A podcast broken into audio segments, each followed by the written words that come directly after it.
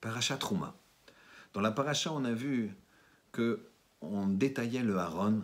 Le haron, c'était cette euh, boîte qui contenait les luchot, les tables de la loi, et qui avait des dimensions particulières où se dégageait le chiffre 18, Chai, la vie. Se dégageait également dans les dimensions le chiffre 15, qui est Yud, Ke, Hachem. Et donc Hachem envoie la vie, c'est l'aspiration de toute la vie, la source et l'énergie qui va nous faire vivre vient, vient de là.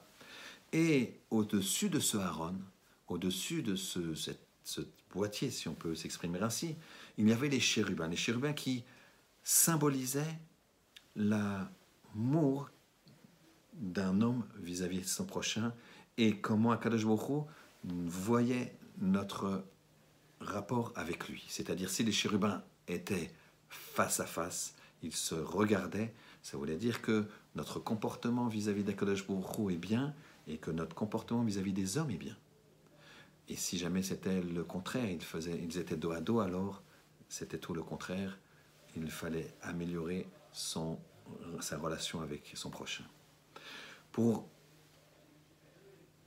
illustrer ce principe extraordinaire de don de soi, nous allons raconter l'histoire d'un rave qui s'appelle Rav Salman Mustafi.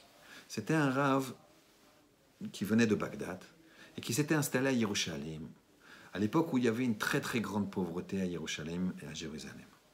Voilà que tapa à sa porte un jour un jeune homme qui venait de Tel Aviv et qui venait chercher un travail sur Jérusalem parce qu'il n'avait pas trouvé de travail là-bas à Tel Aviv.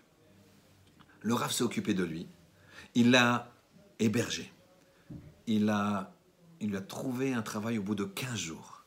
Et pendant ces 15 jours, il lui donnait, il le nourrissait. Comment il le nourrissait? C'est très simple. Le Rav lui apportait tous les midis à manger à l'endroit où il avait commencé un petit travail.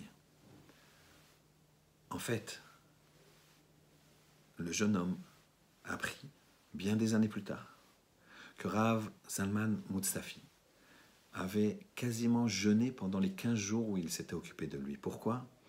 Il était très pauvre. Et le matin, il partait sans manger. Et son épouse lui donnait un repas composé essentiellement de pain.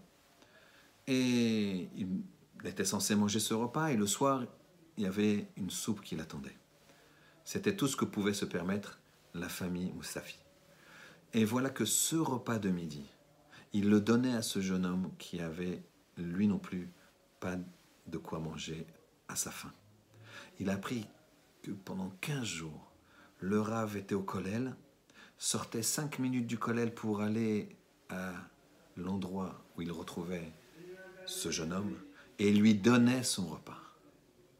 C'est un don de soi, c'est un, une marque d'amour pour son prochain incroyable. Mais c'est comme ça qu'on devient un grand. Le Raphaïm de Vologine nous dit que on ne vit dans ce monde que pour donner à l'autre. Ton but, c'est de donner à l'autre. Sache-le. Ta femme, tes enfants, tes parents, les autres, c'est tu es né là pour ça. Entendez-vous Rav de Vologine, un des grands maîtres, qui d'ailleurs, sa maison était ouverte à tous. Et on ne peut devenir un grand maître que ces conditions. Et voilà qu'un jour, il était assis, Raphaël de Vologine, dans sa maison, et il mangeait comme tout le monde, une grande marmite posée au milieu. Il se sert, il mange. Et voilà qu'il y avait évidemment plein de gens qui venaient de partout, qui s'installaient pour dormir, pour manger. Et voilà a quelqu'un, il s'assoit à côté de lui, il lui pousse un peu, le, il lui dit euh, Excusez-moi, oui, que, qu'est-ce que je peux faire pour vous? Vous savez qui c'est le balabait ici, qui c'est le maître des, des lieux, parce que ça fait 15 jours que je suis là, je mange, je dors, on est bien accueillis ici, et je ne vois pas qui c'est le maître de maison. Donc j'aimerais me présenter parce que je compte rester euh, un certain temps. Et Raphaël de Vologine lui dit Écoute, moi, ça fait des années que je suis là. Et je ne sais pas encore qui c'est le balabait. Alors, t'en fais pas, reste, profite, fais comme moi, tu dis rien, tu manges, tu dors, tout va bien. Voilà. On peut être un grand maître comme le Rav Chaim de Vologine si on a cette, ce don de soi, cet amour de l'autre, ce chesed. Qu'Hachem y fasse, qu'il puisse nous guider dans, ce, dans ces voies-là pour se rapprocher de lui. Shabbat Shalom.